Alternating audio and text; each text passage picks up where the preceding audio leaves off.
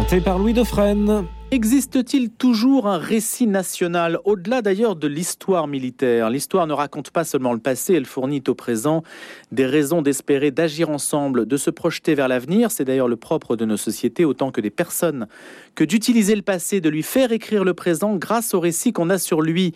Cette entreprise était très forte au 19e et au 20e siècle, mais aujourd'hui, tout ce qui en constituait les repères familiers, du moins en apparence, hein, des repères structurants, tout cela semble l'être beaucoup moins, de sorte que devenu comme étranger à notre propre histoire, on ne sait plus très bien ce qu'il faut transmettre, ni même qui l'on est. Et par conséquent, on ne sait pas quoi dire aux générations futures. Cela pose la question de la transmission du récit à l'école. Un point d'ailleurs qu'a bien analysé Sébastien Ledoux dans La Nation en récit, publié aux éditions Belin. Sébastien Ledoux est chercheur en histoire contemporaine à la Sorbonne, il enseigne à Sciences Po Paris et il est spécialiste des de mémoire. Alors il va nous aider ce matin à comprendre ce que signifie ce récit national. Est-il précisément? Bonjour Sébastien Ledoux. Bonjour. Merci d'avoir accepté notre invitation. Est-ce que vous pouvez nous dire quelle est l'origine en fait de cette euh, notion de ces deux termes accolés ensemble, récit national? Bah, L'origine, en fait, il, euh, il, est, euh, il se trouve dans, le, dans les États modernes, dans la création des États modernes. On est à la fin 18e et au 19e siècle. À partir du moment où on a une nouvelle lecture euh, de, du temps, euh, qui n'est plus euh, associée à la volonté divine, hein, où on, auparavant on associait énormément les événements et le déroulement des événements à euh, une intervention de, de Dieu. Hein. On était dans des sociétés extrêmement religieuses, très croyantes. Et puis on une autre lecture, euh, une ouverture vers l'histoire où on va considérer que finalement c'est euh, l'histoire qui est le moteur de ce, de ce temps et donc on va essayer de, de créer des, une nouvelle interprétation en fait à l'histoire, au déroulement des événements avec cette ouverture vers ce qu'on appelle un horizon d'attente tourné vers le progrès. Hein, la fin 18e et 19e siècle, on est vraiment tourné vers le progrès, le progrès de la civilisation, le progrès de, de l'humanité. Et donc les États-nations se créent euh, se crée un récit euh, propre à eux, avec un choix d'événements du passé, évidemment, mais tourné toujours vers l'avenir. Qui est l'auteur, en fait, du récit national en tant que tel? C'est-à-dire, qui est autorisé à en produire un? Est-ce que c'est nécessairement euh, une œuvre du sommet, de l'exécutif, du gouvernant, de la personne qui emmène la nation, ou est-ce que c'est plus complexe? Alors c'est plus complexe évidemment, c'est-à-dire qu'on peut, on peut considérer que l'État est le, plus, grand producteur du récit de la nation. On pense par exemple évidemment aux commémorations. Hein. On vient de célébrer le 14 juillet hier, euh, donc euh, le 14 juillet qui est euh, instauré comme commémoration justement au début de la Troisième République. On pense aux, aux, aux, mémoriaux, on pense aux monuments. Hein. Donc tout ça est, instillé par, les, pouvoirs publics, hein. mais en même temps, on se rend compte au cours du XXe siècle qu'on va avoir d'autres producteurs de récits de la nation. Moi, j'ai pris dans mon livre l'exemple au départ de, du cinéma. Pensons au cinéma, pensons, euh, il faut se déplacer, hein, on n'est pas qu'en France, mais aux États-Unis, le, western est un genre qui a créé un véritable récit de la nation. Hein. Donc, on est dans la littérature. Pensez, euh, je prends un autre exemple, la française, cette fois-ci, euh, euh, le Tour de France des enfants, donc ce livre qui a été transmis de génération en génération à partir de la fin du 19e siècle, ça fait partie aussi d'une production d'un récit national. Quel est l'objet, Sébastien Ledoux? C'est d'obtenir quel résultat? Le résultat, il est de, il est de ce qu'on appelle nationaliser le passé. Puisqu'on est dans un État-nation euh, qui n'est plus d'origine divine et qui n'est plus gouverné par une, par une monarchie dynastique, il est en fait de, de faire adhérer à un nouveau régime, cet État-nation moderne, de faire adhérer la population. C'est-à-dire que la population puisse se référer euh, à euh, cette entité politique qui est la nation. Donc on parle de nationalisation du passé euh, à la fin du 19e siècle et au début du 20e siècle. Là, je reprends notamment le cas français. Et donc la, grande, euh, finalement, le, grand enjeu pour les élites politiques de ce récit national, c'est d'inculquer un sentiment national auprès de la population et de faire adhérer, c'est-à-dire de faire aimer. Je reprends Ernest Lavis, qui a été euh, au niveau des manuels scolaires français très important. C'est un historien de la fin du 19e siècle, un historien républicain, faire aimer la patrie. Hein, c'est ce qu'il est, c'est ce qu'il dessinait comme projet auprès des enfants. Il fallait faire aimer la patrie. Le l'âge d'or du récit national, ça a été 1880-1914. alors l'âge d'or, c'est un peu compliqué parce que c'est souvent une lecture qu'on fait aujourd'hui, euh, sachant qu'on était euh, justement euh, dans, dans, une, dans un travail d'adhésion à la nation, enfin de, de, la population française à la nation, je, moi, j'ai du mal à parler d'âge d'or parce qu'en fait, on se rend compte de par les études aujourd'hui, au niveau du récit scolaire notamment, que c'était beaucoup plus compliqué que ça. En tout cas, ce qu'on peut, euh, ce peut considérer, c'est que cette euh, période-là est tournée vers, il faut le préciser, c'est ce qui amène 1914. Hein, vous citez 1914. Cette période est tournée vers la revanche contre la Prusse et donc contre l'Allemagne après la défaite de 1870. On a aussi toute une littérature autour de justement de la question de la revanche, venger les pères, hein, venger les pères humiliés par la défaite et par la, perte de l'Alsace-Lorraine. Donc on est plutôt tourné vers la, vengeance et la revanche qui va amener évidemment 1914. Alors est-ce qu'on peut dire, Sébastien Ledoux, que et il y a une mutation que l'on peut constater au détour des années 60, puisque c'est forcément le temps des mutations. Vous citez par exemple le film Le chagrin et la pitié, qui vient briser en 71 la mise en intrigue de l'histoire nationale en mettant en scène des témoignages d'individus qui n'ont pas résisté ou qui ont collaboré avec l'ennemi. Est-ce qu'en entrant dans la phase euh, dite de la déconstruction, bah, inévitablement, on arrive à la situation actuelle où tout est déconstruit et où le récit national a du mal à exister en tant que tel, à être identifié? Euh, alors c'est là aussi un peu plus compliqué que ça. Je dirais que ça se passe en deux étapes. Première étape, c'est une étape effectivement de, de, de, réflexion, de critique. Il faut bien comprendre que ce récit national, et c'est pas simplement vrai en France, c'est vrai aussi dans d'autres pays, est tourné vers l'hommage pendant des décennies, hein, vers l'hommage aux héros et à des événements glorieux, à des événements victorieux. Hein, donc on, on, fait ce choix-là, hein, la nation, les élites politiques font ce choix de célébrer avant tout des héros. Et là, on a un retournement dans les années 60-70 euh, justement de, cette, de ce, cette mise en intrigue, où on va commencer effectivement à critiquer un certain nombre de choses. Vous citez le chagrin et la pitié, donc on va, on va avoir une lecture beaucoup plus critique de la Seconde Guerre mondiale euh, qui a été euh, vue et donc interprétée par l'État français hein, comme avant tout la victoire des résistants. On va effectivement donc considérer que de plus en plus, à travers des œuvres cinématographiques, on a eu aussi une collaboration. Et puis le deuxième temps, donc ça c'est la phase critique, et le deuxième temps, c'est à partir des années 80 et surtout 90, où on va plutôt se tourner vers un hommage aux victimes, et notamment aux victimes civiles, et on va considérer qu'une société va finalement se refonder, euh, se reconstruire euh, à travers justement euh, cette, ce que j'appelle la mémorialisation, c'est-à-dire la mise en récit des victimes de crimes de violence, comme le génocide des Juifs, mais aussi comme la traite et l'esclavage, etc., etc. Donc on est vraiment dans une, une autre intrigue du récit national. Et aujourd'hui, comment interprétez-vous, par exemple, le phénomène indigéniste? Le phénomène indigéniste, si vous voulez, il est, euh, il est dans... Alors, il est, il est en fait dans cette, euh, euh, dans cette remise en cause. On est, on est dans cette, finalement, ce prolongement critique euh, du passé national. On est évidemment dans une remise en cause euh, beaucoup plus radicale cette fois-ci hein, euh, du, du, passé national sous un, je dirais, sous un, un angle accusatoire. Euh, et, et, et, dans une lecture, je dirais beaucoup plus euh, une sorte de, de une lecture je, je, parle de lecture radicale, c'est-à-dire une lecture idéologique presque, c'est-à-dire on va on va voir le passé uniquement euh, euh finalement à travers ses crimes hein, à travers les crimes de l'État français qu'il a pu commettre, euh, et donc dans une vision, dans une vision raciale. Donc là, on est dans une lecture idéologique. Mais Sébastien Ledoux, on pourrait dire que la lecture critique que vous qualifiez d'idéologique ne l'est pas moins que la lecture méliorative qui consiste à valoriser les actions de l'État. Finalement, c'est juste l'envers d'un récit. Est-ce que ça appartient encore au récit quand on est critique ou est-ce que ça n'est plus du récit national? Alors si, c'est-à-dire que le récit national, il s'est complexifié euh, à partir des, des années 80-90, et donc là, je, je, finalement, j'associerais le travail des historiens. C'est-à-dire qu'en fait, les, les, élites politiques ont vu qu'ils ne pouvaient plus faire, alors ils le font parfois, évidemment encore, hein, mais ils ne, ils, ne, ils ne peuvent plus faire de récits sans le travail des historiens. Alors ça a été Jacques Chirac avec le discours du Veldiv, hein, qui s'appuyait sur des, sur des travaux historiques, hein, qui pointaient justement la participation de Vichy euh, à la persécution des Juifs.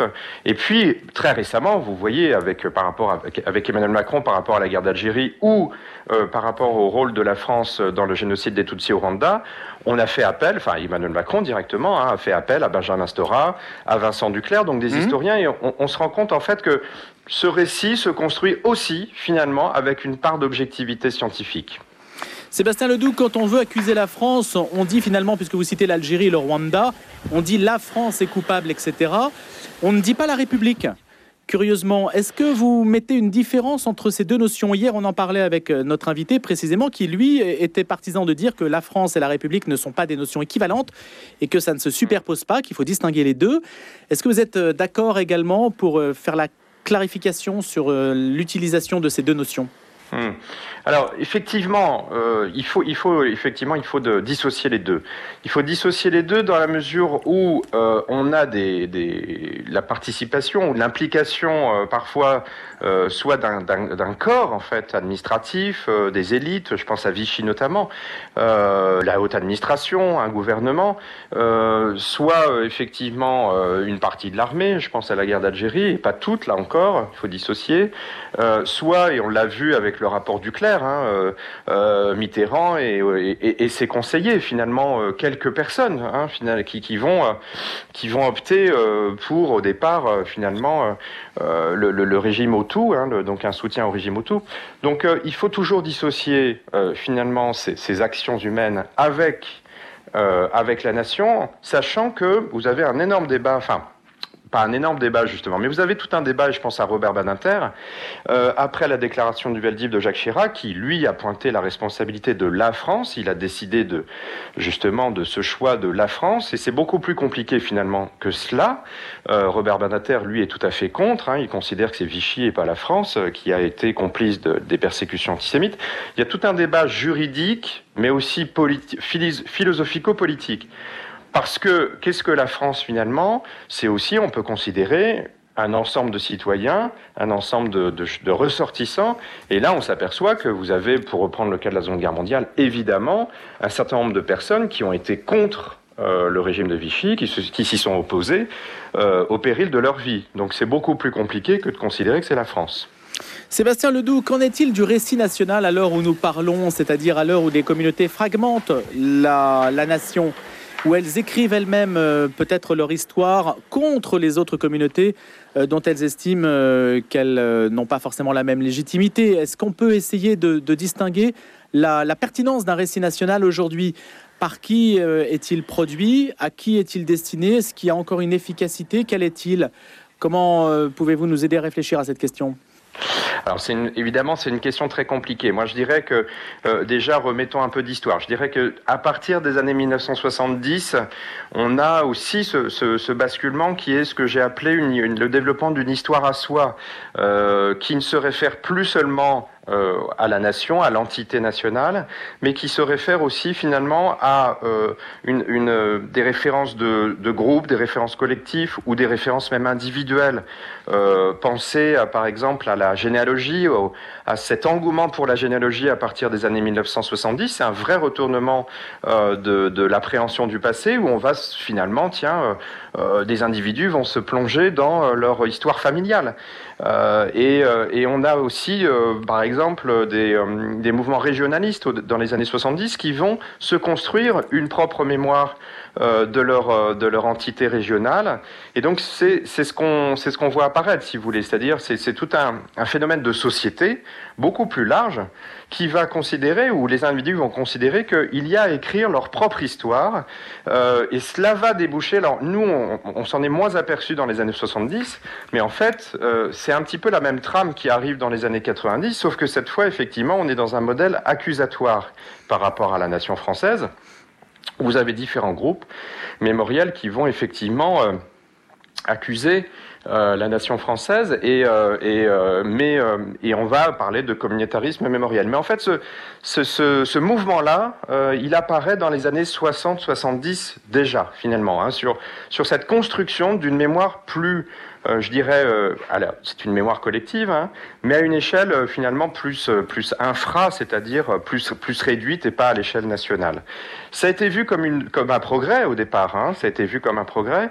Alors votre question, elle est, très, elle est évidemment très complexe. Je dirais que l'État essaye de garder le contrôle, et quand je dis l'État, c'est aussi le président de la République qui est considéré en France comme un locuteur de la nation, c'est-à-dire celui qui va dire l'histoire nationale, c'est toute une tradition politique française. Et là, en fait, on voit bien que l'État l'État l'État français cherche avant tout à garder la main justement sur cette production du récit national. On le voit avec, très bien avec Emmanuel Macron par exemple. Oui, mais euh, Sébastien Ledoux, quand Emmanuel Macron dit qu'il n'y a pas de culture française, est-ce que ce n'est pas opposé au fait qu'il y ait un récit national? Alors, oui, je sais qu'on lui a beaucoup reproché cette phrase. Euh, disons que la question du récit national est une question beaucoup plus tournée vers une temporalité. C'est-à-dire, et c'est pour ça que, et vous l'avez rappelé en début d'émission, c'est pour ça qu'elle touche à des éléments d'identité extrêmement fortes, c'est-à-dire finalement qui nous sommes, d'où venons-nous et en gros où allons-nous. Et c'est pour ça qu'en fait euh, euh, le, politique c'est toujours euh, saisi de cette, de cette question-là. Et Emmanuel, Emmanuel Macron le, le, fait également. Alors on peut lui reprocher un certain nombre de, de, choses par rapport, à, par rapport à ça, mais en tout cas nous, ce qu'on voit en histoire, enfin ce que je peux voir en historien du récit national, c'est cette continuité finalement d'une production propre au passé national qui est euh, justement euh, œuvré, euh, qui, qui est comment dire, qui est réalisé par, par le chef de l'État, quel qu'il soit, hein, je veux dire. Hein. Hmm.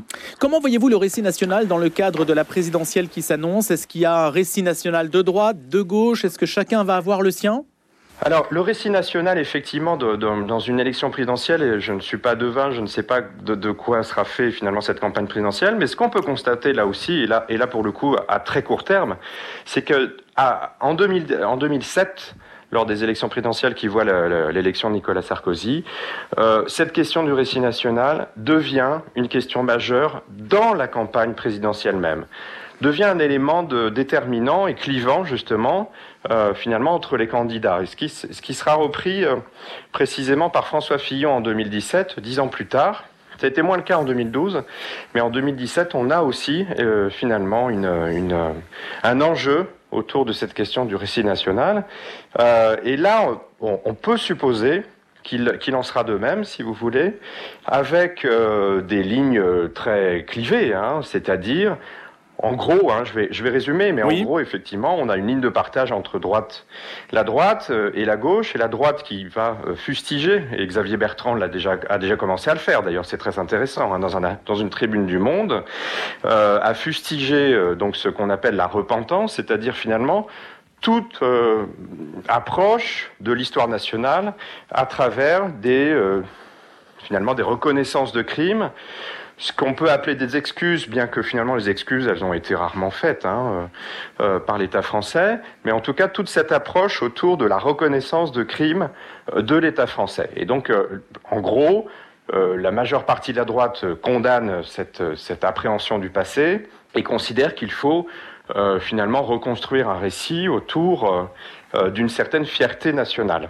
Voilà ce qu'on peut ce qu'on peut considérer aujourd'hui euh, finalement comme possible pour ces élections euh, à venir. Et à l'inverse, la gauche va jouer sur la mécanique inverse? La gauche est beaucoup plus, c'est beaucoup plus complexe. Elle est, euh, si vous voulez, la question de la repentance qui a été justement mise en place par Nicolas Sarkozy, enfin instauré, le terme existait déjà à la fin des années 90, hein, mais c'est vraiment Nicolas Sarkozy qui pose comme élément de langage structurant le débat sur le récit national euh, autour de la question de la repentance, évidemment pour dire qu'il ne faut pas tomber dans la repentance, euh, eh bien a, plus, plus, a plutôt, si vous voulez, euh, coincé, euh, coincé la gauche. Donc c'est beaucoup plus compliqué aujourd'hui de produire et de proposer un récit national du côté de la gauche plutôt que du côté de la droite. Sébastien Ledoux, une dernière question. L'Église est une force euh, multinationale. D'ailleurs, euh, à l'époque euh, républicaine, si on peut dire, ou de la Troisième République, ça lui a été souvent reproché comme étant en quelque sorte l'agent de Rome, un agent étranger par rapport à un nationalisme euh, jacobin un peu plus conquérant. Qu'en est-il euh, Quelle analyse faites-vous, même si ce n'est pas forcément votre champ d'expertise, de la, de la situation, de cette situation-là rapidement et de la, de la position ecclésiale? Sur le, sur le récit national Oui. Vous voulez dire Sur la question du récit national est-ce qu'elle est maintenant hors du euh, récit national? Est-ce que finalement elle joue une autre partie que celle-ci? Alors, elle a, elle a, joué une partie importante euh, à la fin des années 90, justement, hein, puisqu'on parlait de repentance. Il y, a, il, y a, ce fameux discours de repentance hein, en 1997 par différents évêques de France. Euh, sur, sur la reconnaissance des, des, des, crimes du génocide des Juifs pendant la Seconde Guerre mondiale et donc, et, et, et, donc de la pas de la responsabilité, mais en tout cas euh, d'une attitude, on va dire, relativement passive du Vatican par rapport à, par rapport à ce génocide. Euh, donc il y a une forte prise de position publique euh, à ce moment-là. Et puis, et puis ensuite, c'est beaucoup plus, enfin à ma connaissance en tout cas, mm. on est dans une discrétion. Hein. enfin, finalement, aujourd'hui sur ces sur ces questions-là. Euh, du récit national, à la différence d'autres questions euh, éthiques euh, ou, dites de société, si vous voulez, comme la PMA. Et, d'autres questions. Donc là, on est dans une relative discrétion, il me semble. Merci beaucoup d'avoir été avec nous ce matin. Sébastien Ledoux, La Nation en récit, c'est aux éditions Belin, et vous êtes chercheur en histoire contemporaine à l'Université Paris Panthéon-Sorbonne, enseignant à Sciences Po Paris.